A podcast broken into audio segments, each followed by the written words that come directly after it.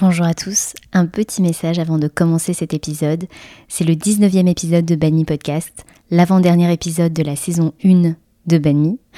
Et je suis vraiment très heureuse et reconnaissante de continuer à partager mes rencontres inspirantes liées à l'Asie avec vous. Euh, c'est vraiment une chouette aventure et je vous remercie pour tous les messages, les DM, euh, les partages en story, les abonnements, les commentaires euh, sur Spotify, YouTube, Apple Podcast. C'est vraiment, ça me fait très chaud au cœur et, c'est une chouette aventure que de, de pouvoir rencontrer tous ces invités et de les avoir rencontrés aussi grâce à vous. Donc merci pour tout ça. on finit l'émission de Bani avec deux épisodes très très spéciaux avec des invités d'exception et nous les avons tournés dans un restaurant. Avec la chaleur de l'été, les cuisines, les cuisiniers dans les cuisines, l'audio change un peu avec euh, la ventilation et la clim en fond sonore. J'espère que vous l'apprécierez quand même à sa juste valeur. C'est parti. Banmi, c'est le podcast qui explore les mélanges des cultures occidentales et asiatiques. Je suis Mike. Je suis Stéphane. Je suis Léana. Pose-toi avec nous et écoute ce qu'on t'a préparé.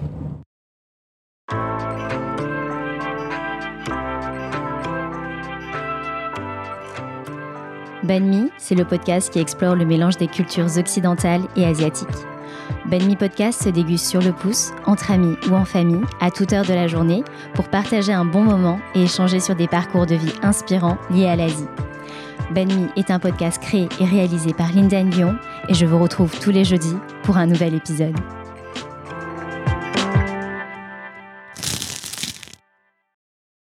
Ben oui. Du coup, le banmi, carotte, coriandre, concombre. Ouais. Toi, t'aimes quoi Maillot. Maillot, maillot, maillot, maillot, Surtout la coriandre et le piment aussi. Ouais. Parce qu'il y en a qui ne mettent pas de euh, Tu ah ouais, Qui fait ça Un certain. Mais c'est pas possible. Vous avez déjà goûté le banh mi au tofu? Ah ouais, non, il n'y a pas d'intérêt, franchement. Tu prends pas, mais tu prends pas au tofu. Le mi végé. Quelle idée, mon végé. Hein Quelle idée. Mais ça doit pas s'appeler un banh mi en fait. Bah non. Non. Banh mi c'est au porc. Les banh mi revisités. Non, mais c'est comme le banh mi au euh, bœuf et au poulet. Pour moi, c'est pas un banh mi, c'est plus un banh mi. Ouais, c'est pas. Faut que ce soit au porc. C'est un sandwich au poulet. Merci. C'est vrai. Pas faux. Merci pour le thé. Ouais. Comme à la maison, je vous accueille avec du thé. Alors, bonjour à tous et bienvenue dans ce nouvel épisode de Banny Podcast. Pour ce nouvel épisode, je reçois Léana, Mike et Stéphane. C'est un épisode euh, assez spécial parce que j'ai trois invités. Et euh, aujourd'hui, on a de nouveau la chance d'avoir un épisode filmé pour Banny Podcast avec Sébastien Kong et toute son équipe de tournage. Donc merci. Et euh, dans ce lieu emblématique et iconique du 13e arrondissement, le restaurant Chinatown des Olympiades. C'est un épisode que vous retrouverez comme d'habitude sur les plateformes d'écoute euh, euh, de podcasts, Apple Podcasts, Spotify, et que vous retrouvez aussi sur la chaîne YouTube Banny Podcast. Alors merci à vous, Léana, Mike et Stéphane, d'avoir répondu à mon invitation. Comment allez-vous? Très bien. Ça va, merci. C'est cool. Alors, euh, Léana, toi, tu es actrice, danseuse et réalisatrice. Tu as notamment joué dans le dernier film euh, québécois de Jean-Philippe Duval, 14 jours, 12 nuits, qui est sorti en 2019. Tu es euh, en ce moment en train de tourner le film réalisé par Guillaume Canet, qui est Astérix, l'Empire du Milieu. Mike, tu es euh, acteur aussi, tu es euh, rappeur, photographe. Tu as joué euh, dans Soldat Blanc de Eric Zonka en 2014 et tu as sorti notamment un single l'année dernière en 2020 euh, qui s'intitule Et on dit de nous. Tu tournes en ce moment une série, Euh, non, sur un film OCS euh, actuel qui s'appelle Le Pilote de Paul Doucet. d'accord, sur le film, euh, sur le film pour OCS. Pilote. Et, et tu écris en ce moment une pièce qui s'appelle L'homme aux yeux de chat. Stéphane, euh, tu es scénariste et réalisateur et euh, tu as notamment réalisé euh, sur les derniers courts-métrages Feuilles de printemps et Allée des jasmins. Et euh, moi, je suis très contente de vous recevoir et de pouvoir réunir euh, des personnes et des talents euh, du milieu artistique et du cinéma, de, la, de la scène française qui sont liées à l'Asie, parce que comme vous le savez, Banmi, ça va à la rencontre de personnes inspirantes qui sont liées à l'Asie. Et d'ailleurs, vous avez eu l'opportunité, tous les trois, de travailler ensemble sur ton court métrage, Tout à Stéphane. fait. Allez déjà Jasmin, tourné en 2018. C'est ça, euh, qui retrace euh, l'arrivée de tes parents en France et au Vietnam au début des années 60. Oui. Alors, euh, au début des années 60, Luan, une jeune Vietnamienne, et Pierre, son mari de nationalité française, arrivent en France pour la première fois et sont accueillis dans un petit village d'Auvergne dans le cadre d'un programme de rapatriement des Français d'Indochine. Luan est convaincue que leur situation est provisoire et qu'elle repartira rapidement au Vietnam. Stéphane, pourquoi tu as écrit ce film? Est-ce que tu peux revenir sur la jeunesse de ce film? Oui, tout à fait. En fait, euh, comme tu le disais, c'est un film qui est inspiré de l'arrivée de mes parents en France. C'est une histoire qui m'a toujours euh, fasciné parce qu'ils sont arrivés en tant que citoyens français. En fait, mon, père était eurasien et avait la nationalité française. Et dans ce cadre de ce programme, euh, ils ont été accueillis au fin fond de la France, dans un tout petit village euh, en Auvergne. Et je trouve que, bon, quitter un pays, c'est déjà un choc, mais quand on arrive dans un petit village qu'on vient d'une grande ville comme Saigon, qu'on arrive, qu'on n'a jamais connu l'hiver, la neige, et, et qu'on arrive euh, dans un village de, de ce type en hiver, euh, le choc est d'autant plus grand. Donc euh, voilà, ça- ce- cette situation permet de, euh, de mettre en avant ces, ces contrastes beaucoup plus forts que s'ils étaient arrivés directement à Paris. Et c'est aussi une façon de, de raconter cette histoire, de la partager, d'une certaine manière aussi de rendre hommage, parce que souvent, la génération de nos parents, ceux qui sont arrivés en France, est plutôt une génération qui est discrète, qui n'a pas parlé, qui avait plutôt envie de rentrer dans le rang, de pas faire trop de bruit. Et, euh, et voilà, et je trouve que c'est aussi important de, de raconter cette histoire parce qu'elle fait partie aussi de, de l'histoire française. Hmm. Mike, euh, toi tu joues Pierre, le mari de Luan. Qu'est-ce qui te plaisait dans le film de Stéphane? Bah déjà, il avait fait la. hum, Pierre étant eurasien, donc déjà c'était quelque chose qui, euh, collait à, ce que je suis, euh, étant eurasien, enfin carteron pour être précis, selon, certaines personnes. Euh, et, le fait que. bah, en fait, le, Vraiment, le, fait qu'il soit eurasien, c'est vraiment quelque chose qui, m'a marqué. J'ai pu travailler le personnage par rapport à ce que, par, rapport à mon passé familial aussi. Donc ça, c'est vraiment quelque chose qui m'a qui m'a aidé. Et puis euh, le fait euh, de débarquer du Vietnam, euh, enfin ce truc entre deux chaises, ce placement qui été hyper intéressant pour moi à développer. Et, puis l'honneur de, de- jouer pour Stéphane et qui m'ait proposé ce rôle. C'est la première fois que euh, la quasi-totalité du casting est euh, français d'origine asiatique. Euh, toi, Liana, est-ce que tu as pu observer une façon différente de travailler avec tous ces acteurs et ces actrices asiatiques sur ce tournage? Alors sur le tournage, oui, parce que finalement, on a beaucoup rigolé. Y a, y a- on s'est fait beaucoup de blagues sur, sur Stéphanie des blagues, euh, des inside jokes, on va dire, où bah, il n'y a que des Vietnamiens, on va dire, qui, qui peuvent comprendre euh, Ouais. ce genre de choses. Donc oui, oui, c'est vrai qu'on se sent moins exclu, même si en vrai, sur, euh, sur la plupart des tournages, on n'est jamais réellement exclu, mais il y a quand même une différence de culture où parfois on se sent pas libre de se lâcher complètement. Et là, c'était pas le cas. C'était euh, la colonie des vacances, vraiment. D'accord. Ouais. Et est-ce qu'il y a eu, euh, est-ce que vous avez observé euh, un, un impact suite à la diffusion de ce film, du fait qu'il y ait autant euh, d'acteurs et d'actrices d'origine asiatique euh, voilà, dans, dans un film qui est réalisé en France? Euh, J'aurais espéré. Après, le problème, c'est qu'en France, les courts-métrages ne sont pas assez diffusés. Il a quand même été pas mal sur des Oui, chaînes oui, télé. oui. Ouais, ouais, et en festival. Ouais, et en festival aussi. Euh, après, est-ce que. Je sais que ça a inspiré pas mal de gens de, de- de notre milieu, on va dire, euh, et de nos origines. Et c'est ce qui, c'est souvent les retours de- des spectateurs qui, qui- qui viennent vraiment nous toucher. Mais dans, dans le milieu même du cinéma, je ne sais pas. Je ne sais pas si ça suffit, si ça suffira. Je sais que Ouais. Stéphane continue quand même à écrire des choses qui sont dans la même lignée euh, que- qu'elle est des Jasmin et il se, il se bat pour ça.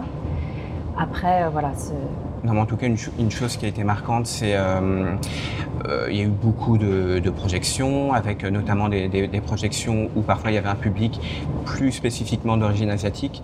Et là, on sent vraiment que les gens euh, ont envie qu'on raconte leurs histoires. Ça leur fait du bien euh, de se voir représenter, pas forcément eux. Parfois, ils ouais. pensent à leurs parents, leurs grands-parents, mmh.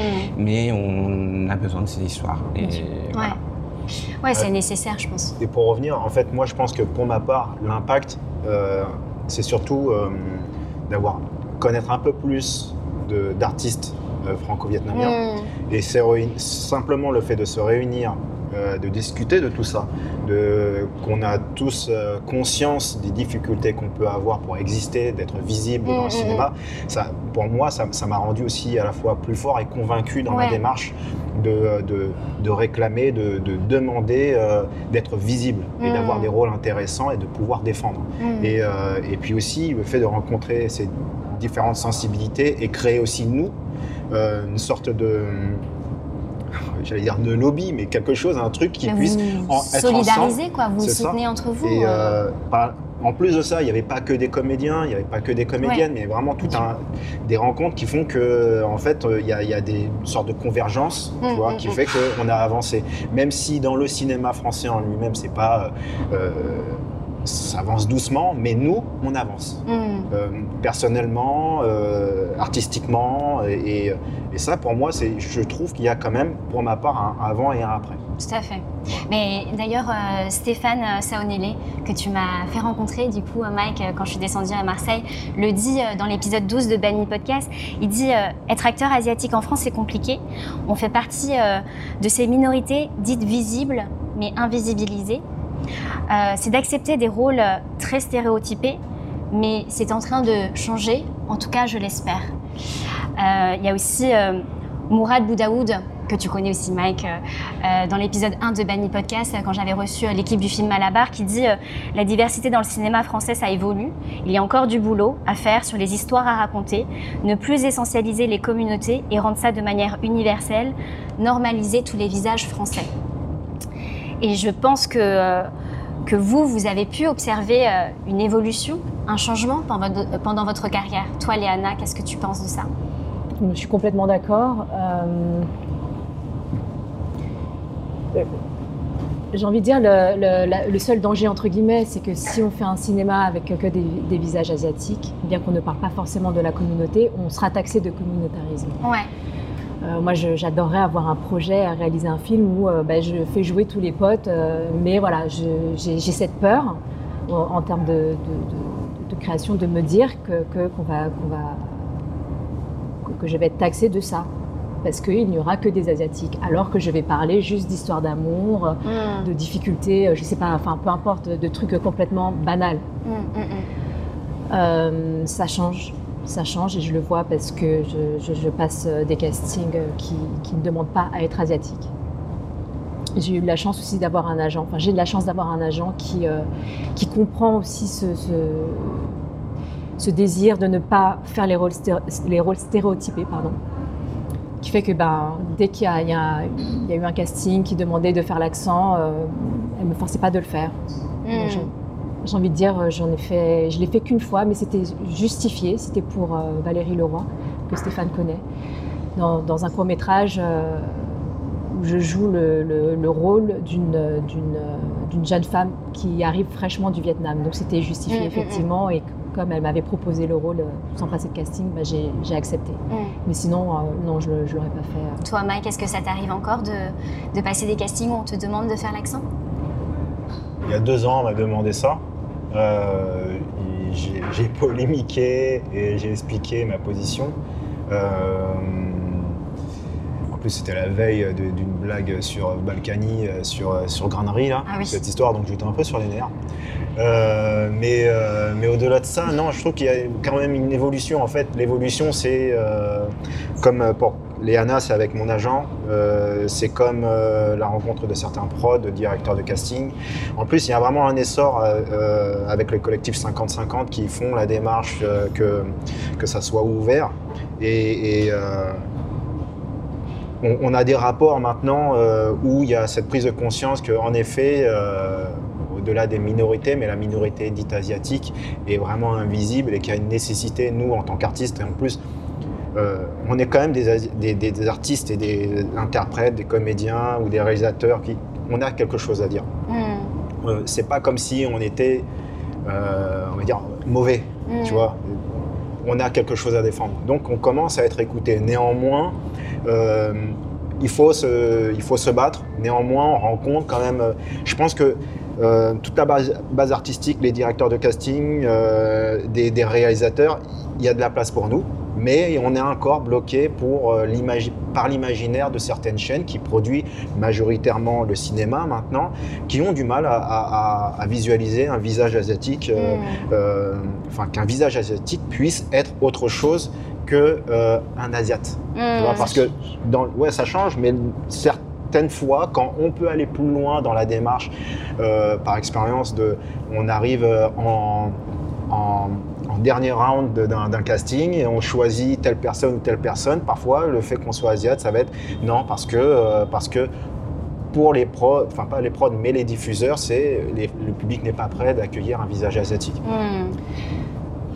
Ça change. Ça change. Ouais. Je pense que 2022 serait une belle surprise. Ça arrive, c'est ça. C'est pas encore là, mais c'est en train d'arriver. Ouais, pour, euh, pour avoir vu la nature des castings mm. là, que j'ai passé ou que je, je, vois les projets passer, là, c'est, mm. ça arrive l'année prochaine. Mais euh, c'est ce que disait aussi euh, Candy, qui est humoriste et qui est aussi comédienne, que j'ai reçue dans l'épisode 13. elle dit quand tu cherches un, un, comédien qui incarne un médecin, il faut laisser le champ des possibles à ce que ce soit un asiatique, un mexicain ou un africain. en France, il nous faut un noir parce qu'on a on en a besoin ou parce que c'est dans sa cité. Euh, il est là le problème, il est vraiment là, on raciste trop. Un jour, j'espère qu'on n'aura plus besoin de quotas et qu'on prendra les gens parce qu'ils ont cette qualité-là, cette qualité-là, et que ce sont euh, de bons acteurs et pas seulement des gens qu'on veut euh, raciser à l'écran. Oui, alors j'ai eu cette conversation il n'y a pas très longtemps sur les quotas, où aux États-Unis c'est imposé. Mm. Et c'est peut-être pour ça aussi que, la diversité existe. Ouais. Si le quota existait en France, peut-être qu'on n'en serait pas là aujourd'hui. Je sais pas. Mm, mm, mm. Je suis pas, euh, je, je, suis pas statisticienne. Oui, oui, oui. Mais en tout cas. Ça, aide à visibiliser en tout cas. Enfin, il y a des, y a des choses positives à en tirer. Euh, bah, de toute façon, on le, voit par rapport euh, à la production audiovisuelle américaine. Donc, euh, effectivement, les quotas, c'est un, point extrêmement sensible en France parce qu'on peut dire ça euh, bloque la liberté d'expression, ou ça bloque la créativité, ce qu'on ce qu'on peut entendre. Hein, mais les États-Unis sont beaucoup moins frileux par rapport à ça et, ils y vont. Et c'est vrai que ben, quand on voit les, les films ou les séries, euh, il y a quand même quelques trains d'avance aux États-Unis. Quand même. Bah, moi, je le rappelle souvent dans mes podcasts, enfin dans mes épisodes. Euh, je suis partie de France en 2012 pour euh, aller m'installer en Asie. J'y suis restée 8 ans là-bas et je suis revenue en 2020. Et je constate quand même qu'il y a de plus en plus de visibilisation et on le voit dans le cinéma. Enfin, je sais moins, j'ai moins de, connaissances que vous, mais en mainstream, on peut voir. Bah, voilà, il y a eu le film Crazy Rich Asian, il y a eu Made in China avec Frédéric Shaw, il y a eu l'Oscar du meilleur film en 2019 pour le film Parasite, qui est un film réalisé par euh, un réalisateur coréen. Euh, il y a eu en 2021 l'Oscar pour la meilleure réalisatrice et meilleur long métrage, euh, Chloé Zhao, pour son film Nomadland.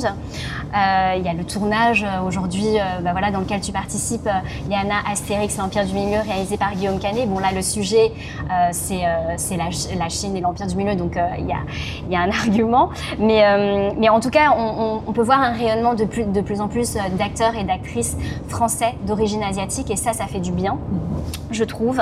C'est, euh, je pense, des étapes importantes et nécessaires. Euh, Stéphane, tu as vécu aux États-Unis, il me semble. Euh, tu observes ce parallèle entre la France et, l'outre-Atlantique, vu que tu es aussi réalisateur. Pour toi, qu'est-ce qu'on peut encore construire en France pour que ce soit plus fort et pour que ce soit encore plus visibilisé? Alors je pense qu'il y a plusieurs choses. Donc euh, effectivement, comme je disais, on a encore euh, quelques trains de retard par rapport aux États-Unis sur la question de la représentation de la diversité. Euh, la première chose, je pense qu'il faut être à l'écoute des personnes concernées. C'est-à-dire que la plupart du temps, on va se dire ah tiens, on va faire un film sur ça, sur ça, mais les personnes concernées n'ont pas accès au projet ou voilà ne sont pas dans les étapes de genèse du projet. Donc c'est un peu, ça peut être un peu dommage. Euh, donc il faut écouter euh, ces voix-là, et pour écouter ces voix-là, il faut qu'elles s'expriment. Donc c'est ce qu'on fait, par exemple, actuellement à travers euh, ce podcast, d'autres, euh, à travers des initiatives euh, personnelles ou, euh, ou collectives. Et surtout, il faut voilà, continuer à parler, ne pas avoir peur d'exprimer son point de vue. Euh, c'est comme ça qu'on se fera entendre. Hmm. Qu'est-ce que, euh, est-ce que vous avez quelque chose à rajouter, Mike et Liana? Bon, je suis d'accord avec Je suis d'accord. le chef, Ok, c'est le patron. que patron Stéphane. Il n'y a pas grand chose à dire. Après, on, rêve aussi de- de- de- d'une situation euh, américaine euh, ici, mais bon. Enfin, on, ne vit pas, j'en suis sûr qu'il y a énormément de comédiens. euh, bah, tu avais fait le festival, euh, le Viet Fed Festival Film, et je pense qu'il y en a beaucoup là-bas de, de, de- de- de comédiens, d'artistes qui sont aussi frustrés euh, de la lenteur Hmm. là-bas aux États-Unis. Mais Alors euh, alors ici, c'est un peu. euh, S'ils étaient ici, euh, je Ouais, pense ouais, ils- encore c'est- plus. Ouais, hein. il pèterait un boulon. Mais, euh, mais ouais, de toute façon, là, ce qu'on veut et ce qu'on souhaite, c'est que ça avance. Hmm. Après, on a une spécificité française, et pas les États-Unis non plus, tu vois. On a une, une histoire franco-française. On est issu de la colonie, c'est pas pour rien. Enfin, du moins, le, le sud-est asiatique. Euh, Mm. certains, certains endroits aussi euh, en, en- en Chine. euh, mais il faut que ça avance. Du moins, il faut qu'on soit, qu'on existe. Euh, j'ai moi-même secrètement euh, rêvé d'être actrice et euh, d'en faire un métier. Et le fait de ne pas avoir euh, eu de représentation asiatique dans le cinéma français, c'est un peu défini comme une croyance limitante que je réussisse un jour et que j'en fasse un métier. Euh, du coup, euh, moi, je suis vraiment admirative de ton parcours, Léana, parce que tu es, voilà, es une représentation asiatique, tu es une femme en plus, donc euh, euh, parfois ça demande encore plus de courage, j'ai l'impression, quand on est une femme, euh, d'affirmer ce, ce qu'on veut vraiment. Euh, toi, tu es dans le domaine artistique depuis plusieurs années. Euh, Qu'est-ce qui t'a poussé de te lancer euh, dans cette carrière? D'actrice. d'actrice ouais. J'avais, euh, arrêté la danse parce que j'avais mal au genou, la vieillesse, on va dire. Et euh, je pense que c'est quelque chose qui, peut-être auquel j'avais pensé inconsciemment, qu'on m'avait souvent dit, euh, Ah, tu devrais faire actrice, et que j'avais jamais réellement envisagé parce que. Bah, en tant qu'issue d'une famille vietnamienne, euh, sino-vietnamienne et cambodgienne, on, on- bah, c'est pas un métier. Déjà, être danseuse, c'était compliqué. Alors être actrice, enfin voilà, et repartir euh, vraiment à zéro à l'âge de 30 ans, c'était. Mais je me voyais pas faire autre chose en fait que, que euh, d'être dans le milieu du spectacle. Tu as fait, tu m'as envoyé un, un court métrage qui s'appelle euh, Mintam, Oui. qui est sorti en 2016, Oui. euh, qui a été réalisé par Vincent Maury. Oui. Euh, moi, il m'a, je suis émue du coup. je suis souvent émue quand- sur le podcast, mais C'est vrai que tu euh, pleures souvent. Qu'est-ce qui se passe? Tu veux consulter? Vas-y. dis-le. Dis Non, mais euh, tu, tu- toi-même, tu me l'as dit, il a été, c'est un film qui a été très libérateur pour toi. Oui. Euh, donc, dans ce film, euh, tu t'occupes euh, de ton enfant qui est autiste Mhm. et tu, aussi, tu, tu es aussi avec ta maman qui est très, euh, qui est très présente Oui. et qui te, qui, te, qui, te fait, qui te lance des pics à longueur de journée sur ta situation de mère célibataire. euh, Et pauvre. Et pauvre. et, et, et qui te compare tout le temps à- aux autres familles, aux autres enfants, etc.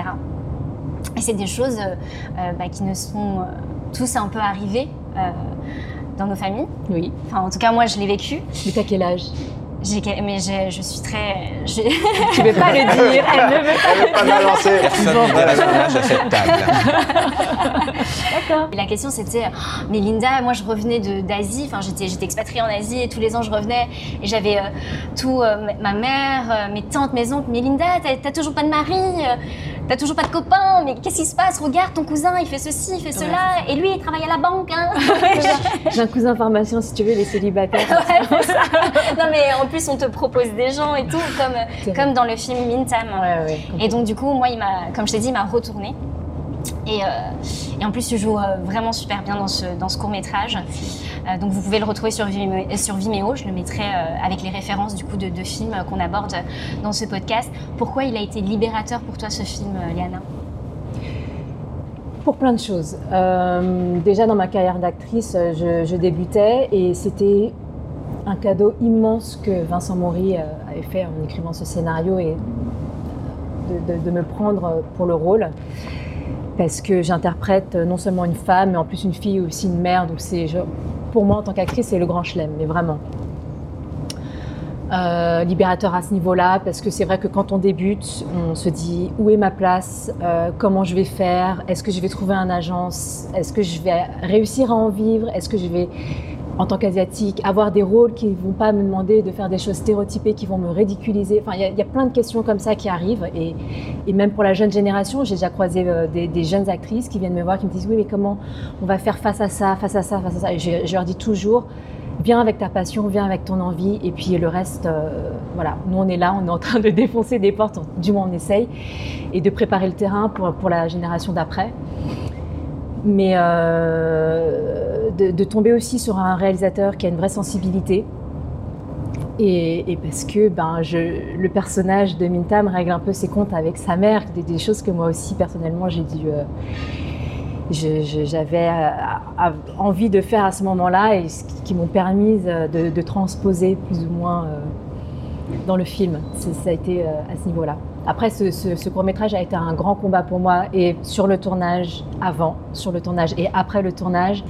Parce qu'il faut, ce qu'il faut se dire, c'est que, comme disait Stéphane tout à l'heure, nos histoires ne sont pas forcément racontées ou, ou, euh, où on n'a pas forcément ce droit de regard sur ce qu'on raconte en tant Oui, qu'asiatique. une sorte de réappropriation de nos histoires et, euh, et qui ne sont pas forcément racontées de l'intérieur euh, par, des, par des personnes qui les connaissent de fond en Voilà. Qui- voilà, exactement. Euh, il a été réalisé par, et écrit par Vincent Maury, coécrit aussi par euh, Steve Atiepo. Donc Vincent est blanc, Steve est noir, euh, la productrice est noire. Moi, à ce moment-là, je me pose pas de questions parce qu'il y avait tellement de, de choses vraies dans le scénario qui, pour moi, je me disais, j'ai j'ai vu Vincent, je lui ai dit, tu connais ma mère, c'est pas possible, Vincent. C'est pas. Et en fait, l'histoire est que Mintam euh, il- a été écrit parce que, parce que Vincent avait, connaissait une, une jeune femme qui était dans cette difficulté, difficulté et euh, cette jeune femme étant d'origine vietnamienne, on devait tourner avec son fils autiste euh, qui est franco-vietnamien. Et c'était juste la raison pour laquelle euh, il avait situé ça euh, dans une famille vietnamienne, qu'il avait gardé ce- cette véracité au niveau de l'histoire. Parce qu'on devait tourner avec Yanis, qui est vraiment autiste. Ça ne s'est pas fait comme ça parce que c'était très compliqué au niveau de la date. C'est pour ça qu'on a pris le, le choix de, de prendre Tawan, qui est un acteur formidable, qui joue ce, ce gamin autiste et qui est franco-thaïlandais. D'accord. Euh, mais on a été taxé, du coup, enfin Vincent a été taxé de euh, d'appropriation culturelle, euh, de sexualis- hypersexualisation de la femme, alors que en fait, on voulait juste raconter l'histoire d'une mère en galère et que le, le contexte, enfin le fait qu'elle soit vietnamienne, c'était juste un, un- un support à Mm. l'histoire et le fait qu'à la base, on devait tourner avec euh, Yanis, qui est Mm. franco-vietnamien. J'ai l'impression qu'il faut toujours se justifier de Mais tout c'est ça. quand on fait quelque chose. Et avec tout le monde. ça- Ouais, ça- c'est ça. Pour n'importe pour n'importe quoi, hein, qu'on soit asiatique ou pas, je veux dire, en Ouais, France ouais. aujourd'hui, euh, faire quelque chose avec de la diversité, j'ai l'impression que ça devient très très compliqué. Tu vois, comme je te disais tout à l'heure, si je fais un film avec que des Vietnamiens, enfin que des Asiatiques, tout de suite on va ça dire, va euh, être communautaire. voilà, ça va être communautaire comme, comme euh, ce qu'ils ont dit sur euh, Crazy Rich Asian, Oui, oui. Que c'était une niaiserie communautaire. Hmm. Alors que si on voit un film de blanc, bah, c'est pas communautaire du tout. De blanc, enfin, je m'emporte un Mm. peu, mais c'est vrai. Hmm, Alors hmm, que finalement, ben, on en revient à la même chose. hmm. Et euh, ce qui m'a marqué aussi dans ce film, euh, Liana, c'est euh, tous les détails, tu sais, de, de- de l'appartement vietnamien.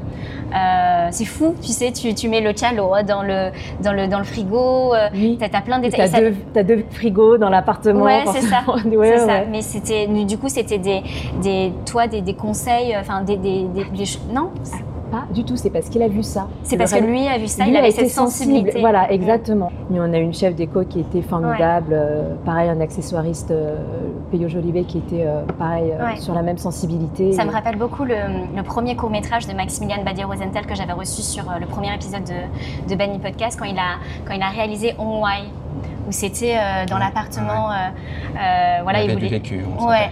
L'appartement euh, voilà, qu'il voulait reconstituer de son grand-père. Et en fait, c'était vraiment l'appartement de l'acteur euh, qu'il avait rencontré voilà, à une, bouche de métro. Marcel Jacques. Donc ils ont tourné dans son appartement et, et moi je savais pas. Je lui ai dit mais c'est fou. euh, ben, en fait c'était l'appartement de, de l'acteur donc du coup. euh, Oui, alors que là, pas du tout. C'est Ouais. l'appartement, la famille euh, qui, vit, qui vit dans cet appartement était portugaise. Ouais ah oui d'accord. Rien à voir. Ils ont tout refait de A à Z. C'est formidable. Ouais, C'est ouais, fou ouais. Euh, Hep Chang Nie, Oui. que tu connais, Oui. qui est un peu ton papa. euh, C'est ça, à l'écran. à l'écran, euh, me disait qu'il a commencé à devenir euh, acteur euh, à l'âge de la retraite. euh, que c'était toujours quelque chose qu'il avait mis de côté parce que sa maman disait que c'était un métier de saltimbanque. Euh, Mike, est-ce que toi aussi, tes parents pouvaient s'interroger sur tes choix de vie en tant qu'artiste? Moi, je pense qu'il s'interroge depuis ma naissance, euh, vu mes choix. euh, Tes choix non- tout court, en Mes fait. choix, tout simplement, et il continue à se poser des questions euh, où je vais, même si euh, j'avoue que mon père, depuis euh, c'est cette année où il a, il a lu la pièce que j'ai écrite. L'homme aux yeux de chat Ouais, l'homme aux yeux de chat, et j'ai fait une lecture auprès de, de professionnels aussi du théâtre. j'ai eu une bourse de la DAMI, donc j'étais assez fier et tout. Et il est venu, il a, Bravo. il a entendu, et euh, il m'a rien dit. Il a pleuré, il est Oh. parti.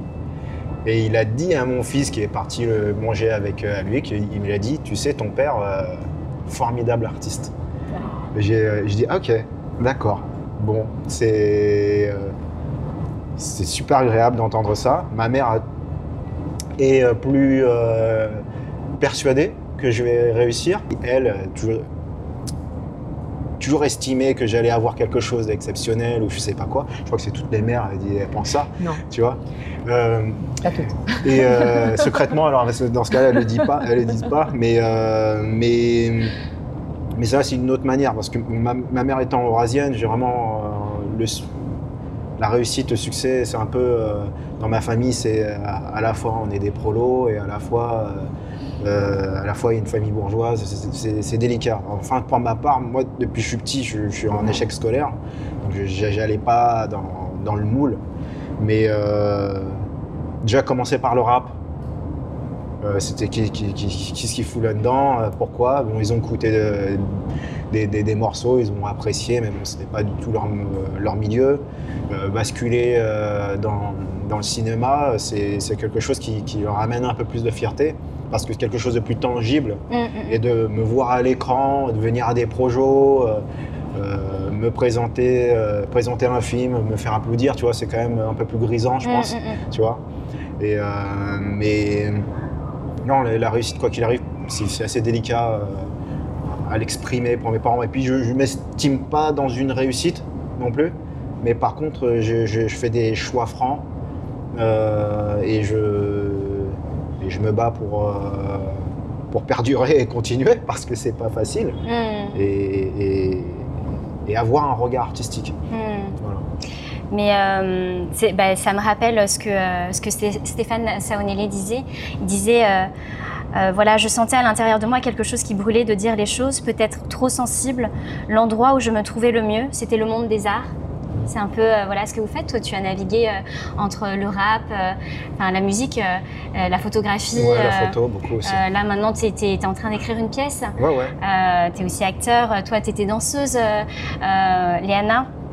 Et, euh, et- et toi, Stéphane, tu es dans la comédie musicale euh, et aussi dans les films. Tu es réalisateur et scénariste. Et, euh, Il et- est acteur maintenant, il le dit pas. et tu es acteur. Ouais, oui, Et, euh. Et Stéphane Saonele disait Ça m'a poussé à faire des recherches, des rencontres, et ça a éveillé plein de désirs. En étant artiste, on est un peu anthropologue des mondes. Ah, c'est beau. C'est beau, ouais. Très, très beau. C'est vrai. Liana, euh, j'ai envie de revenir sur ta réaction euh, de, de ce que disait euh, Mike sur euh, la fierté de, de- de ses parents quant à, quant à son parcours. Toi, tu disais que peut-être que non, peut-être que t'es- t'es- Est-ce que tes parents remettent en question euh, ton, ton- ton parcours artistique? Non, il disait que toutes les mères Toutes les mères? étaient fières secrètement. Ouais. euh, moi, je pense pas que toutes les mères le sont. Enfin, elles le sont, oui, mais. euh, bon, enfin, moi, à mon échelle, je sais que ma mère, tous les jours, elle me dit Mais pourquoi tu travailles pas dans un bureau? Enfin, le, Ah oui, le ça, discours classique, quoi. Ramène de l'argent, vraiment. Non, mais c'est ça. Et puis. Fais euh, des enfin, vrais trucs, quoi. Voilà, Ouais, et puis j'ai un enfant, Ouais. du coup, elle dit oui, mais c'est pas une condition pour ton fils. Enfin, voilà, toujours pour te faire culpabiliser. euh, sur- surtout, mais euh, C'est pense- la bienveillance toxique. exactement. Exactement, mais il- propre à. Je pense que c'est propre à pas mal de mères, différemment dans, dans- selon les cultures. Mais je pense que oui. Mais c'est une projet. Enfin, je pense que je pense que c'est universel. C'est les parents veulent le meilleur pour nous. C'est pas forcément qu'asiatique. Ils veulent le meilleur pour nous et donc euh, projettent pour nous plein de choses. Euh, d'être euh, médecin, d'être avocat, d'être je sais pas quoi. Les, les métiers en fait qui qui ont euh, qui ont ce, ce statut un peu voilà. Prestigieux. prestigieux et que les métiers artistiques parfois bah, ça leur parle pas et que, et que, et que voilà et en fait c'est- ils nous disent quelque part qu'on pourrait faire mieux parce qu'en fait ils ont peur qu'on réussisse pas et donc euh, c'est de la bienveillance mais qui au final ne nous rend pas heureux quelque part j'ai l'impression Euh, oui, peut-être. Et, et en même temps, je suis en train de me dire que, euh, que c'est légitime et justifié. Moi, mes parents ont, ont échappé de par chance, on va dire, entre guillemets, à, à, à Pol Pot. Certains de leurs frères et sœurs y sont restés. Pareil pour les bombardements au Vietnam. Enfin, en un sens, je pense qu'ils se sentent euh, légitimes de, de nous imposer leur vision de la vie Mm, mm, mm. par rapport à ça. Et, pas- et rien que ça, je ne pourrais jamais leur en vouloir, en fait. Parce, que, parce que ce qu'ils nous ont offert aujourd'hui, c'est ce qui nous permet aujourd'hui d'être en colonie de vacances tous les jours. En vrai, en vrai, c'est, Ouais, on a un statut quand même de privilégié. Je veux dire, on râle, clair. on râle, mais franchement, euh, Ouais. voilà quoi. Enfin, C'est pas la guerre. Ouais, vraiment. C'est, ce que je peux dire aussi à ma mère. Enfin, quand je lui dis oui, euh, aujourd'hui je, fais les choix que je fais, mais tout ça c'est grâce à toi. Hmm. Donc euh, même si tu les comprends pas, Non, mais après, j'im- j'imagine ma mère qui me répond, mais heureusement que c'est grâce à moi. Et mieux encore, tu sais, c'est le truc toujours. Au lieu d'accepter de dire merci, je t'aime ma fille, elle va te rajouter Ouais. une couche à dire. eh, toi Stéphane, est-ce que tes parents te disent euh, qu'est- qu'est- qu'est-ce qu'ils pensent? Quel est le regard de tes parents sur ton sur ton parcours? Euh, écoute, j'ai plutôt eu euh, du soutien. C'est-à-dire que, bon, moi, euh, je suis issu d'une grande fratrie. On est huit. Je suis le dernier. Ah ouais. Effectivement, ma mère a toujours rêvé d'un enfant médecin. Il n'y en a pas. Il y avait pas mal d'espoir sur le dernier, donc moi. Mais en même temps, comme j'étais le dernier, j'étais un peu, raté. j'étais un peu raté, hein? Ah oui, oui. Et, euh, et j'ai un peu fait ce que je voulais. Donc, quand- après le bac, j'ai dit je suis une école de cinéma. Euh, c'est relativement bien passé. Donc après, il y a eu un temps où euh, une compren- enfin, ma mère ne comprenait pas forcément ce que je faisais. Et euh, plus récemment, donc, elle a joué dans mes films, elle n'est pas du tout comédienne. Euh, elle a eu un prix d'interprétation pour Feuille de printemps dans un festival. Elle était Il très était contente. Et là, Mais elle ouais, commence un peu, Il a été malin. Bravo, bravo. elle- elle commence un peu euh, à comprendre. euh, parce qu'en fait, un jour, elle, me dit Tiens, l'autre jour, je suis allée au, au bureau de ton frère, comme ça, j'ai j'ai vu euh, euh, ce qu'il faisait comme métier. Bon, il, il travaille dans l'immobilier euh, de bureau. Et, euh, mais toi, je- c'est c'est pas très concret. Ouais. Et en fait, euh, je sais pas, six mois ou un an plus tard, c'est présenté cette, euh, ce, ce tournage, ce projet. Et je lui dis Ah ben tiens, tu voulais savoir comment je travaille? Bah, je te propose de jouer dans ce film. Donc voilà. mais voilà, j'ai- j'ai j'ai beaucoup de soutien. elle, elle suit ce que je fais. Elle aime bien écouter des interviews, des choses comme ça, mais c'est- même si elle ne comprend pas tout Hmm. ou pas du tout. Donc voilà, donc j'ai plutôt de la chance de ce point de vue-là par rapport à l'environnement familial. Hmm. Tu travailles actuellement sur un projet de long métrage Oui. qui aborde euh, la thématique de la double culture et la représentation de la diversité, qui euh, s'intitule Dans la cuisine des, Des Nguyen ou des Nguyen, si on dit à la Nguyen, vietnamienne. voilà. Est-ce que tu peux nous en parler, Stéphane? Oui, bien sûr. Donc c'est un projet qui est en développement. Je travaille avec euh, Amélie Quéret, Respiro Productions, qui a produit mes deux cours, Feuille de printemps et Allée des Jasmins. Et effectivement, c'est une comédie musicale euh, qui parle de pas mal de choses dont on vient de parler autour de cette table, que ce soit, enfin nous quatre, hein, euh, sur la quête identitaire, mais aussi le rapport aux parents. Là, en l'occurrence, c'est un rapport mère-fille, sur les attentes d'une génération et les rêves d'une autre, la nôtre, euh, et comment on peut être tiraillé entre à la fois euh, des stéréotypes qu'on nous demande, euh, des affirmations d'identité que l'on a et qui sont différentes de ces images qui sont parfois imposées, et comment euh, il faut euh, réussir à, à s'émanciper et, et être en paix avec soi-même. Et être en paix avec soi-même, c'est pas forcément renier euh, le parcours de ses parents et notre identité, mais c'est au contraire l'accepter, l'embrasser, mais en faire aussi notre singularité.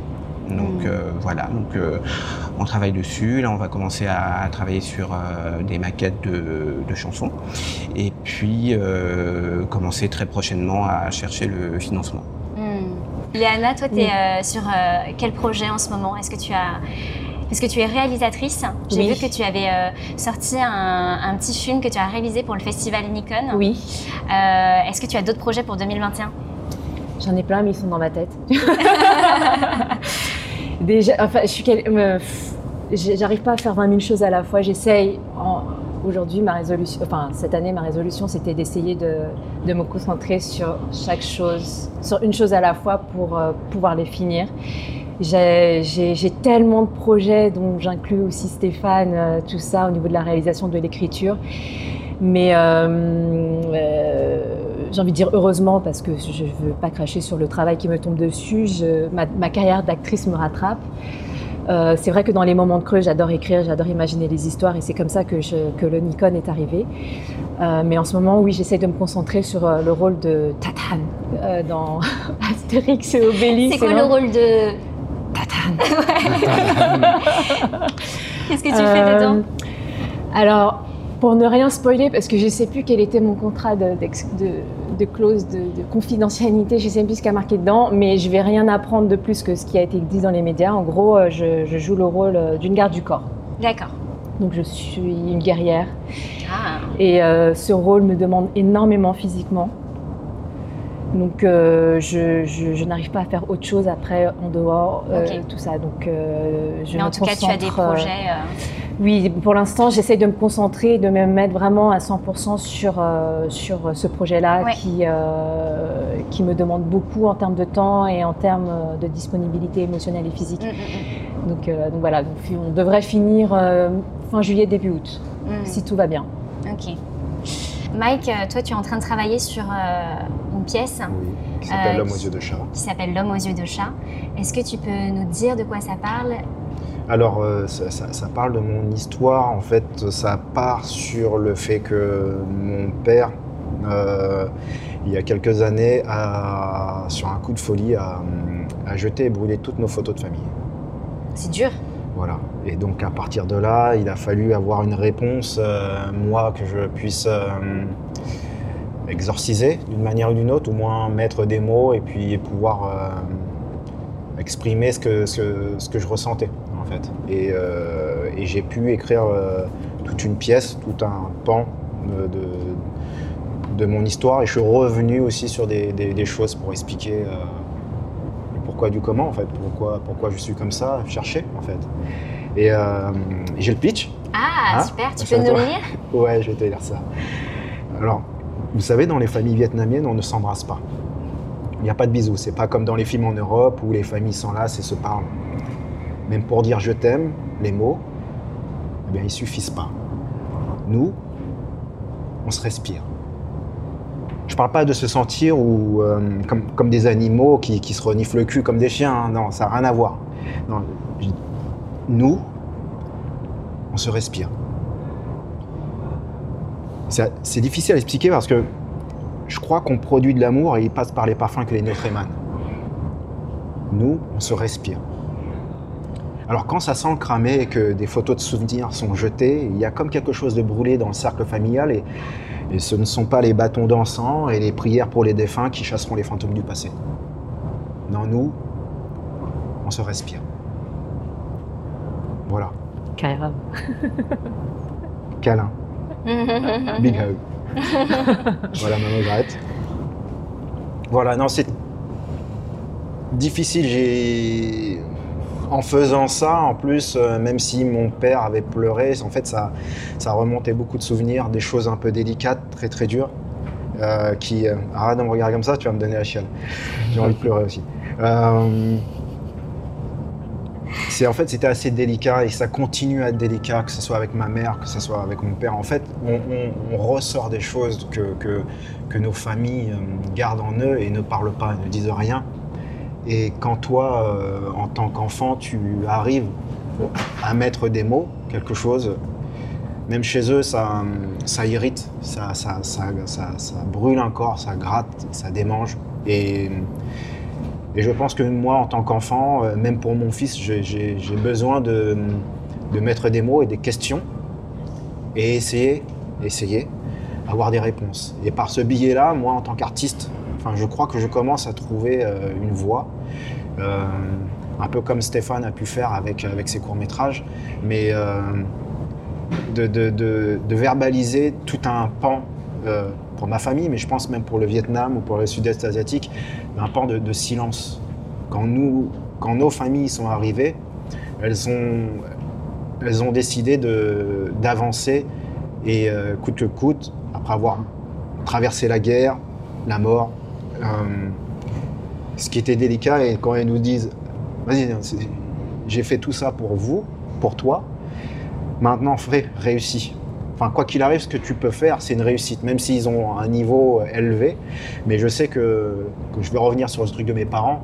Je pense que le fait d'être euh, encore en vie, d'être là, de. Ça, ça commence.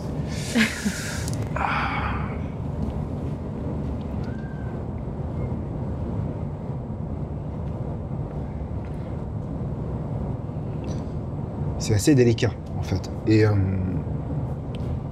faire avec notre, art, notre sensibilité, accepter tout ça, le verbaliser, je trouve ça déjà hyper important. Et euh, le silence n'arrange rien. On peut, quoi qu'il arrive, mettre les choses sous le tapis. Il va falloir l'enlever, ce putain de tapis, et aspirer la poussière et en faire quelque chose de bien. Voilà. Et euh, c'est même plus de la poussière, c'est des cendres. Donc il faut faire quelque chose avec ça et construire. Et, et ce qu'on fait, c'est ce que tu fais, même la démarche que tu as, nous mettre, des mots, tout ça, c'est hyper intéressant. C'est que je pense que notre communauté, si on doit la- l'appeler comme ça, il y, a, nécessité à mettre des mots, puisque de toute manière, on nous a entre guillemets exclus ou mis de côté, oubliés. euh, euh, des colonies, d'une histoire proche française, de, l'histoire de France, bah, c'est à nous de le faire. Donc on chope ça à bras le corps. C'est douloureux, ça fait mal, ça fait pleurer, euh, avec, nos propres identités, mais c'est- c'était quelque chose qui était nécessaire pour moi en tant qu'artiste, euh, d'arriver à, ce truc-là. Je suis qu'au début, c'est, dur, mais c'est, intéressant, mais maintenant il faut, faut pas que ça soit l'arlésienne, que ça vienne et ça reparte. Non, il faut, le faire et j'espère aboutir à, quelque chose et que, je puisse euh, me produire sur les plateaux. euh, euh, Bravo pour le cheminement en tout cas Mike. Et merci de, de ce partage très sincère, à cœur ouvert. Euh, Banmi, c'est le podcast qui va à la rencontre de personnes inspirantes qui sont liées à l'Asie. Euh, Stéphane, dans Oui. quelle mesure tu es rattaché à l'Asie? Alors, euh, donc moi je suis français d'origine vietnamienne et euh, j'ai toujours, je crois que j'ai jamais eu un, un refus de mes racines. Euh, j'ai, jamais vraiment eu ce conflit, donc je les ai toujours, euh, enfin je les ai considérés assez rapidement comme vraiment une source de richesse et, euh, et de singularité et c'est ce qui euh, euh, nourrit ce que j'écris. Donc pour moi l'attachement est, est très fort, mais il est traduit à ma manière parce que je suis né en France, j'ai Ouais, grandi en. France. Mm, mm. Donc c'est ma vision de l'Asie et du Vietnam Ouais. qui est évidemment différente d'une personne née au Vietnam. Mais c'est quelque chose qui, qui, me nourrit, qui, qui nourrit mon travail.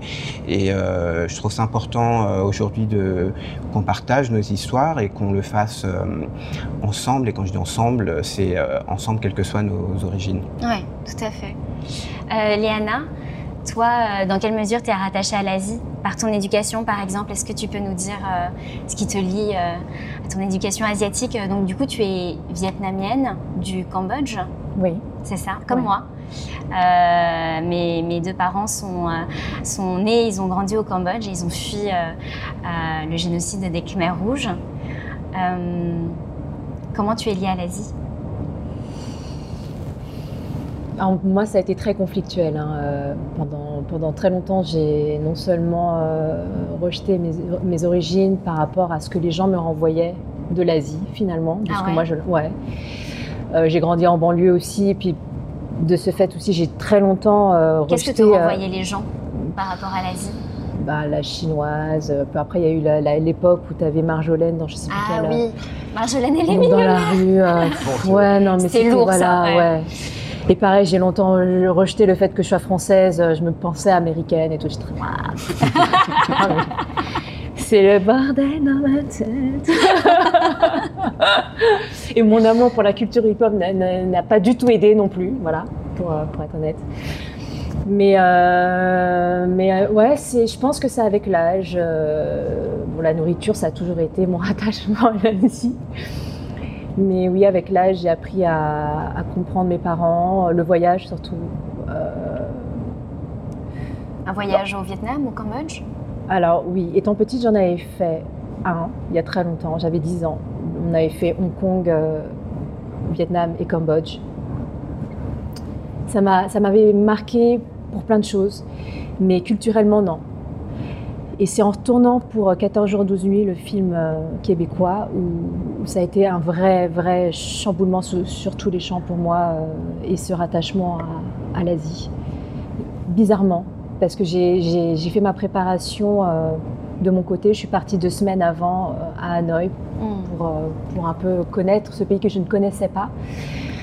Euh, et ce rôle me demandait d'être quelqu'un. Enfin, j'étais guide touristique dans le, dans le, Dans le film, dans le ouais. film, euh, ayant euh, vécu toujours à Hanoï, tout ça. ouais.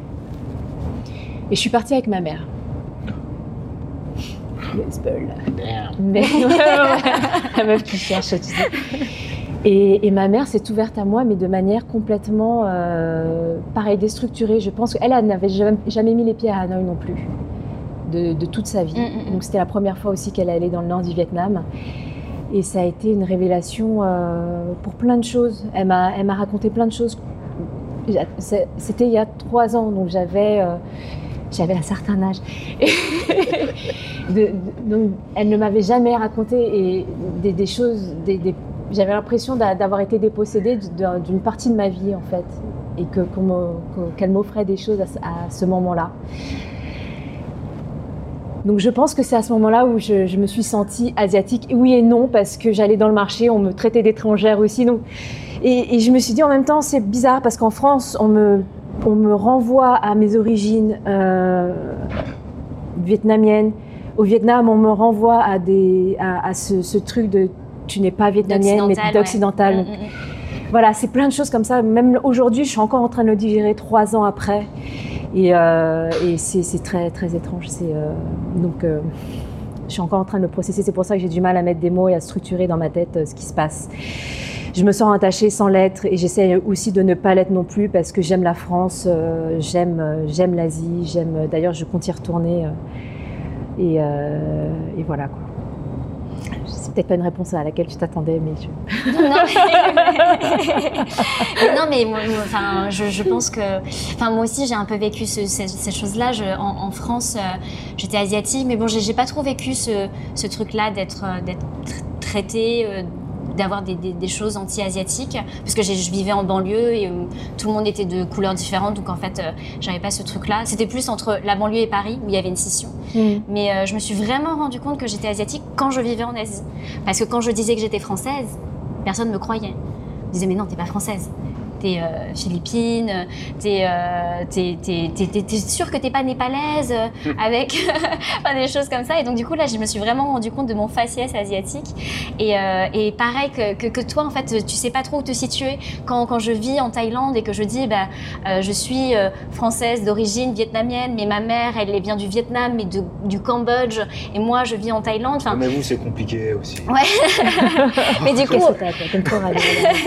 du coup, en fait, on vient de partout, Partout. et de nulle part. Enfin, et donc c'est et quand on veut, quand on est dans cette quête identitaire, bah, il y a beaucoup de points d'interrogation. Mm. Euh, au final, on est juste nous-mêmes, quoi. Mm. Mais je pense qu'on vit dans un pays, je vais le dire, qu'on qu'on vit dans un pays qui a du mal à, à évoluer à ce niveau-là. C'est-à-dire que on nous apprend pas à en faire une force de notre double culture. Qu'on est obligé d'être dans des cases. Aux États-Unis, ils en font complètement une force, c'est-à-dire qu'ils privilégient les gens, euh, les Américains avec une autre origine, parce qu'ils se disent que c'est une ouverture d'esprit, une autre manière de penser, et ils ont totalement raison. Ici, c'est non. C'est pas OK d'être comme ça, en fait. Encore aujourd'hui. Et ça, ça c'est des choses qui, qui- je ne sais pas si elles vont changer. On est très chauvin euh, en tant que Français. Et je pense que c'est euh, notre génération qui en ont pas mal empathie, et j'espère pas les prochaines. Pas celle de nos enfants, j'espère, mais on essaye de. Mais ce problème-là vient aussi euh, un peu de la génération de nos parents qui nous ont pas encouragés à en faire une force non plus. C'est-à-dire Oui, que assez effacé, ouais. ils nous, enfin, ils nous encouragent à cultiver euh, notre héritage, mais dans un cercle privé en fait. Donc, euh, je pense que c'est un, tout. C'est vrai que euh, notre génération s'est pas dit oui, voilà, ça c'est une force, mais nos parents nous encouragent pas à en faire une force à l'extérieur. Alors après, oui, c'est encore un autre débat. Je, je comprends, j'entends tout à fait ce que tu dis, Stéphane, mais est-ce que en colonisant le Vietnam, ils n'ont pas, les Français ou peu importe qui d'autre, n'ont pas voulu non plus effacer notre culture et faire en sorte Oui. qu'il y ait aussi une Mm. génération de gens disciplinés pour la suite Il y a un peu ce. Oui, oui, je sais pas. Probablement. C'est une vraie question que je me pose là aujourd'hui, tu tout, vois. quoi, qui est, Voilà. euh, qui est assez complexe même pour. euh, Donc, euh, ouais, c'est encore un, c'est un autre sujet de podcast, ça. Voilà, sur la colonie. Qu'est-ce que la colonie Ah là là là Quels sont là. les bienfaits de la colonie. Y a-t-il des bienfaits Euh, ouais. Tu parles de la colonie si tu parles. Toi, Mike, comment t'es rattaché à l'Asie?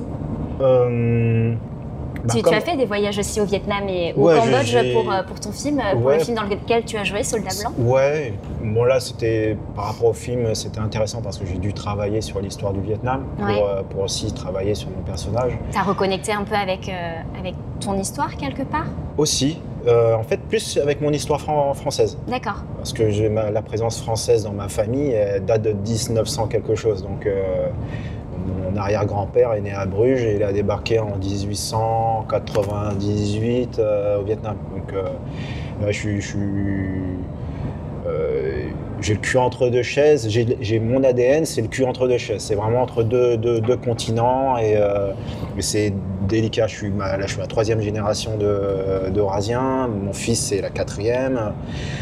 Donc, il y a- ce truc-là est, est là. Mais moi, franchement, en étant né ici, euh, et je me définis avant tout comme banlieusard, euh, j'ai compris que j'étais vietnamien euh, quand j'ai débarqué à la fin de l'embargo. Euh, mon père est arrivé parce qu'il y avait un embargo américain où on ne pouvait pas sortir, on ne pouvait rien faire au Vietnam. Quand j'ai découvert ma famille materne- paternelle, et là j'ai compris qu'en fait j'avais 15, euh, 15 oncles et, et tantes euh, avec euh, une ribambelle de cousins et, euh, et que j'ai pu mettre aussi la, enfin, moi la figure euh, euh, féminine est importante et j'ai pu comprendre et découvrir ma, ma grand-mère euh, et euh, ma banoï. Et euh, c'était vraiment. euh, j'ai compris pourquoi j'étais euh, j'étais asiatique et j'étais viette. Parce que, bah, par contre, moi, j'ai pas vécu dans le 13. J'ai vécu à Créteil, euh, dans le Val-de-Marne, à la Maison Alfort. Et euh, moi, avant toute chose, ma communauté, c'est euh, tout le monde et c'est surtout il n'y a que des métis autour de moi. Euh, et J'allais euh, très bien chez mon pote marocain, comme euh, euh, mon pote Kamer, euh, enfin peu importe, tu vois. Mm, mm, Et euh, c'est là-bas que j'ai compris qu'il y avait ce truc-là avec euh, le Vietnam, mm. que, que j'étais rattaché à ça. Et aussi que j'ai compris que j'étais français, c'est quand j'ai euh, habité au Canada. Mm. Parce que là-bas, en fait, ils m'amenaient, euh, ils à chaque fois me ramenaient à, ma, à ma, mon identité, à ma culture française, Mm. au fait que je sois français. Mm, mm. Parce qu'en plus de ça, j'avais un physique pour eux, pour beaucoup, ils me prenaient pour un natif. C'est-à-dire un natif euh, qué- québécois, enfin canadien, et je, je faisais partie des tribus indiennes. Mm. Donc à chaque fois, c'était vous êtes euh, des Premières Nations? Je fais non, non, rien à voir. Euh, moi, je, suis- je, je, eurasien et c'est expliquer ça. Donc, euh, donc, euh, donc moi, après, moi, je me rappelle toujours de, de ce moment-là. euh, je sais plus quand, mais au zoo de Saigon. Euh, expliquer à mon père que, que le Vietnam, avant toute chose, c'est ma famille. C'est ça qui me rattache parce que c'est vrai que quand je vais au Vietnam, c'est euh, on me prend pour un Coréen ou un Japonais. Mm. Ça parle dans mon dos, je me retourne, je parle en viet, ils sont là, Ah, merde, euh, tu vois, et euh, Le Matt Damon asiatique, comme dit euh, Steve Tran. ouais, Matt. Damon. Matt Damon. Bon, bon, j'adore. Le nouveau film. C'est le genre de, de blague qu'on peut faire contre Viet. Ouais. Et, euh, et, et voilà. Et en France, en France, je suis, je je suis un asiate. Enfin, je suis un chinois parce que voilà, je Mm, mm, mm. cherchais qu'on plus. Mais, mais ouais, c'est ça qui me rattache. Mais je suis avant tout vraiment, vraiment un, un putain de banlieusard. Mm. Ça, c'est sûr. Est-ce que vous avez des influences euh, de films, de réalisations, de jeux qui viennent du cinéma en Asie dans votre travail? Euh, oui, tout à fait. Euh, moi, je dirais qu'un un réalisateur qui a été très important pour moi, c'est euh, Wong Kar Wai et notamment euh, Chungking Express. Euh, bon, c'est pas le seul réalisateur qui, qui m'est inspiré, mais ce que j'aime dans son travail, c'est que on reconnaît ses films. Et j'aime les réalisateurs qui ont euh, une, une patte, un style, même si on peut parfois les accuser de faire un peu la même chose. Mm. Quand c'est bien fait, moi, ça m'est égal. Et, euh, et Express, euh, bon, moi, je l'ai vu quand j'étais encore en études, euh, je faisais des études de cinéma. Et euh, j'ai beaucoup aimé la, la liberté de, de ton dans la réalisation, dans la narration, et aussi euh, voilà cette identité euh, très forte qui était à la fois très asiatique tout en étant très universelle. Mm. Et, euh, et je trouve que c'est une inspiration parce que euh, ces histoires finalement peuvent parler à, à tous et toutes.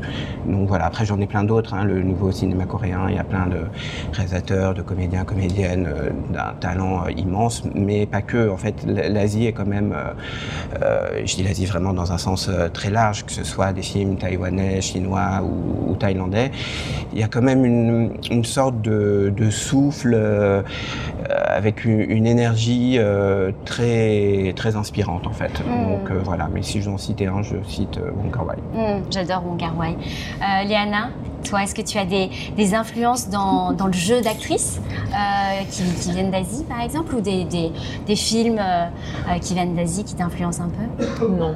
Non. Et je pense que c'est dû au manque de diversité qu'on a. Non, mais c'est une américaine.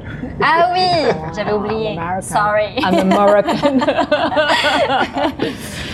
non, non, non, et je pense que c'est. c'est, euh, je pense. Enfin.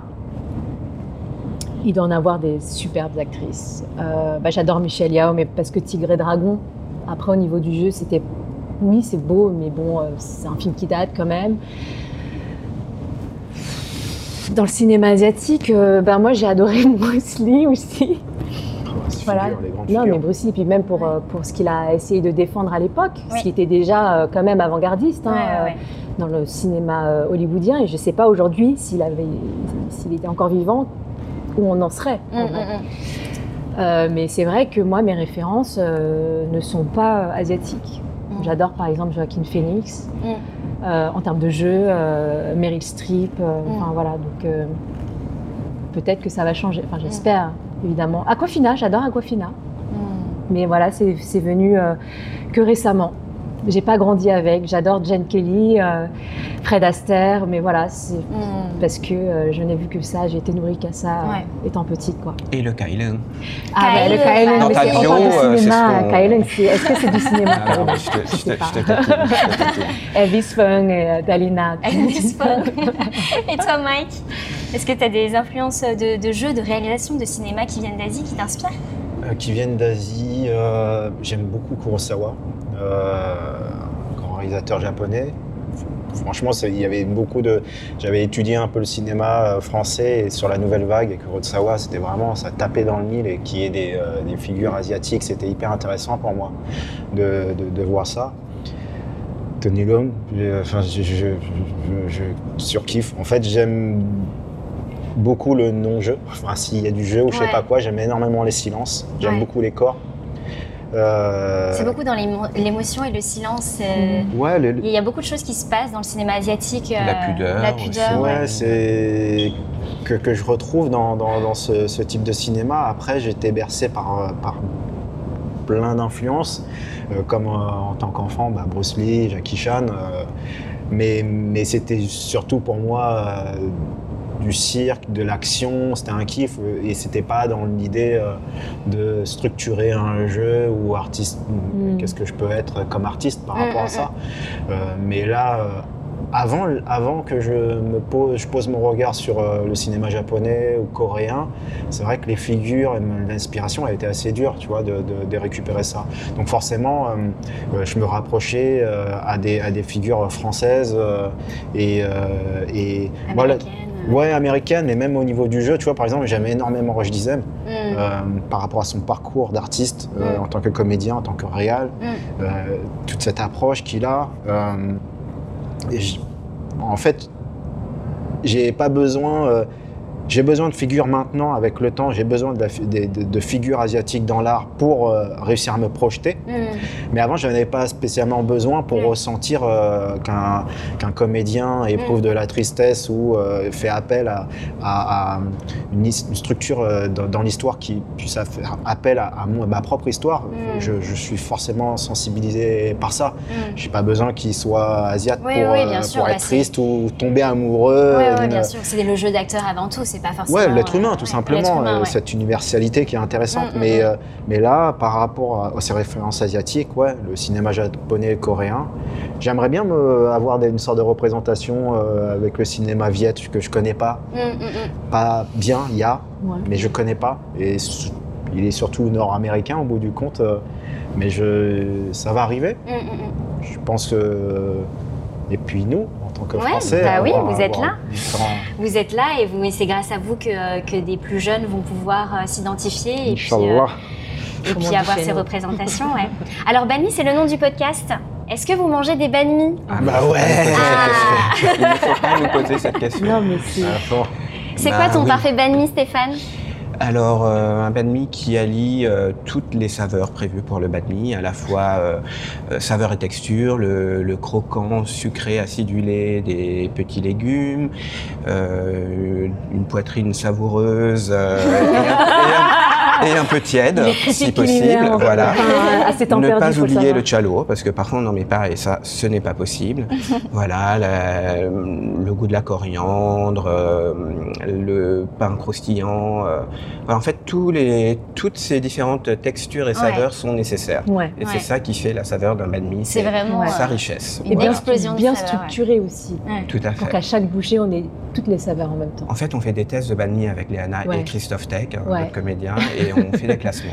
C'est vrai. Donc, euh, On voilà. fait des banh mi Faut- rallye. Ouais. en fait, une fois, on a fait un c'est banh mi vrai. rallye dans le 13e où on a fait euh, quatre boutiques de banh mi à la suite. Ah ouais? Pour les tester, on, on mangeait des moitiés. hein. Alors, euh, c'est quoi le verdict? Bah, en fait, le problème, c'est que celui qu'on a mis en numéro 1 vient de changer de propriétaire. Je- Ah là là là, là, il va falloir Voilà, refaire mais il tout. était Il va très bon. falloir tout refaire. Alors, est-ce que vous avez mangé le banh mi de Coupi Ah non, mais Non. on va y aller et bah, prochainement, et si bah du coup, le banh mi de Coupi, il est très bien. Et On est d'ailleurs, sponsor, on est sponsor. On est sponsor Coupi. non, mais euh, du coup, merci à Stéphane et à Athéna de Coupi parce que parce qu'il fait partie aussi des 5 meilleurs euh, restaurants de banh mi selon euh, un dernier article qui est paru dans le fooding de François Fan, qui a testé 50 banh mi différents. Ah, Et, euh, et donc, du coup, euh, Oh là là, on a de la concurrence. il y a de la concurrence sur, sur les rallyes de banh mi, je vous le dis. Mais, euh, et sinon, est-ce que vous avez un plat typique qui vous représente, vous, votre maison, votre famille euh, Léana, est-ce que tu as un plat typique, toi, que, que tu adorerais faire découvrir euh, aux autres Euh, que j'ai, que- avec lequel j'ai grandi. avec lequel tu as grandi, qui te, qui te réconforte, euh, qui te... Ah bah le pho, c'est sûr. hein. Ouais, c'est bien le Mais j'en ai goûté 50 versions différentes. Ah, Enfin, rallye de feu aussi. Pas encore, on prévoit ça bientôt. Mais je veux dire, feu. ne serait-ce qu'à la maison, ma mère change de recette tout, bah, à chaque saison. À chaque fois qu'elle en fait un, il est nouveau. Mais c'est le principe du pho aussi. Il n'y a pas de, enfin, de- chez moi, il n'y a pas de, de quantité précise. Voilà, exactement. Mm, mm, mm. Par contre, j'en ai goûté un et je le recommande à chaque fois au, à Hanoï, euh, chez euh, Madame, Madame Hin, un truc comme ça, je sais plus. Un pho au foie gras. Feu foie À gras. se taper le cul par terre. Mais vraiment. Un foie gras. un foie, un foie, quoi. mais, mais vraiment, si un jour vous arrivez à le, à le manger, celui-là, il est mais, magnifique. C'est- Pour moi, c'est vraiment le, le- le- la fusion parfaite Ouais. de la cuisine française. Non, mais vraiment Ouais. française et C'est vietnamienne. beau. Parce que c'est un, c'est un reste. c'est- c'est- le chef est français, il est amoureux absolu, absolu de, de la nourriture vietnamienne. Ouais. Et, et tous ses plats sont fabuleux. Il a réussi à, à faire, à relever tous les ingrédients vietnamiens qui Ouais. puissent exister. Tu sais, toutes les herbes qu'on a, qu'on met Ouais, dans le ouais, feu tout. Mais tu, à chaque bouchée, c'est euh, un orgasme. Vraiment. Ok, un beau mariage des, des cultures, des Ouais, saveurs. ouais, ouais, Toi, ouais. Mike, t'as un petit, t'as un plat chez toi que, que tu aimes bien euh, Euh, non, pareil, hein, franchement, c'est un, un euh, Pho, que ma mère peut la faire, base. qu'elle peut faire, ouais. Après, euh, Sinon, la blanquette de veau. Blanquette de Chiffre à fond. couscous. Ouais, couscous, grenka. euh, Couscous euh. Merguez. merguez. non, j'en sais rien. Est-ce que tu as une dernière découverte euh, que tu as pu faire euh, euh, qui est en lien avec euh, l'Asie, qu'elle soit euh, un film, euh, un livre, euh, un artiste euh, ou euh, Euh, Maximilien. Avec Malabar. Maximilian Badia Rosenthal, Ouais. dédicace Ouais, et puis si euh, No, no Crying uh, on a Table. table euh, Ouais, table No Crying uh, at the Dinner Diner, Table Diner Table. euh, de Caroline Guillen. Ouais. Euh, c'est exceptionnel. Euh, un gros kiff de, de voir son docu. Il bouscule celui-là aussi. Ouais, tu l'as vu, Léana. Non. Non. Maïwa avec les rivières Ah aussi. ouais. Ouais, Euh, film non, documentaire. c'est- Mm. Bon, enfin, c'est des trucs pour la chiale, quoi. Voilà. Toi, euh, Stéphane, tu as des Euh, dernières découvertes que Oui, tu moi as je dirais mon- la dernière chose qui m'est vraiment bouleversée, c'est euh, Ocean Blue. Avec, euh, alors le titre français c'est Un bref moment ou Instant de tendresse, je me souviens jamais. On Earth We Are Briefly Gorgeous, avec euh, une écriture euh, poétique euh, bouleversante et en même temps il parle de choses très personnelles, de son rapport avec sa mère, de, de l'exil, euh, de son homosexualité. euh, et donc c'est un très très beau roman. Euh, Qu'est-ce qui sublimerait votre baguette? Et par baguette, euh, vous pouvez remplacer le mot par euh, société, euh, avenir, euh, tout ce que vous voulez. Léana, qu'est-ce qui sublimerait ta baguette française? Une grosse couche d'amour. Toi, Mike? Un bon jambon de pays avec euh, du vrai comté. Euh, et puis un peu de beurre.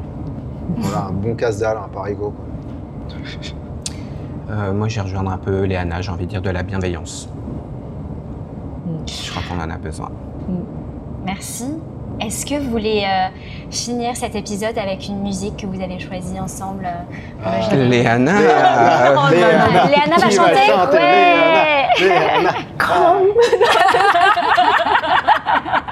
Non, je serais incapable. Mais par contre, il faudrait la passer, cette chanson, je sais plus. euh, Mais Donne les références. Euh, C'est Cramp, c'est ça? Ouais, Ouais, mais non, je mais je l'ai, je l'ai, je, je, enfin, de, je l'ai en tête. Non, Non, non, non, c'est une chanson vraiment ancienne. À l'ancienne, Que ouais, nos des parents Party écoutaient. by Night. Ouais, c'est ça, c'est ok. ça. Est-ce que, est-ce que tu te souviens des paroles? Allez, Est-ce que tu peux la chantonner Oh non. T'as Mais fredonné déjà, il pleut, tu sais, je sais pas. mais- Tu relou là. Bon, en tout cas, euh, merci beaucoup à tous les trois. Merci à toi. Merci. Merci à toi, Merci Léana, merci Mike, merci Stéphane, c'était un super moment avec vous. Euh, du coup, au restaurant euh, Chinatown des Olympiades. Ouais. Merci euh, à Sébastien Kong, à toute son équipe de tournage. Euh, pour, euh, pour, euh, pour votre travail, pour votre énergie. Euh, merci de suivre Banny Podcast. Merci pour ce deuxième épisode filmé. Et je m'attendais pas à ce qu'on fasse des épisodes filmés un jour de Banny Podcast. Euh, mais bon, voilà, on m'a dit pourquoi pas. Et j'ai dit, bah, on y va. Et, et voilà, et on se retrouve là avec de super belles rencontres et un bel échange avec vous. Et j'espère qu'on va encore construire et tisser ce lien pour euh, visibiliser les invisibilisés, euh, de faire un, de créer, de construire un meilleur euh, vivre ensemble et d'avoir encore plus de représentation euh, asiatique et de représentation de minorités, de genre, de d'ethnie, de tout ce qu'on veut. Euh, parce qu'en fait, euh, ce qui se passe dans les médias et dans le paysage audiovisuel, c'est pas que ce qu'on voit. Il y a aussi plein de plein de gens qui font des choses géniales, comme vous tous, comme tous les trois. Donc, euh, donc merci de, de participer à ça et, et c'est très inspirant pour moi pour continuer euh, dans ma démarche. Donc merci à vous et à bientôt j'espère. à Merci, à bientôt. Ouais, Inspirante toi. aussi. Merci Mike. bon mais personne n'a mangé des, petites chips à la colle. mais mais là, maintenant, on va le faire.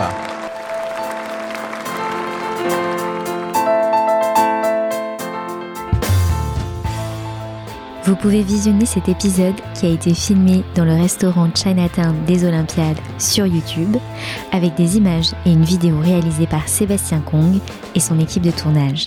Les photos sont prises par Cédric Aubry. Merci à Hélène, Daniel et l'équipe de Chinatown Olympiade et à Asiatique de France.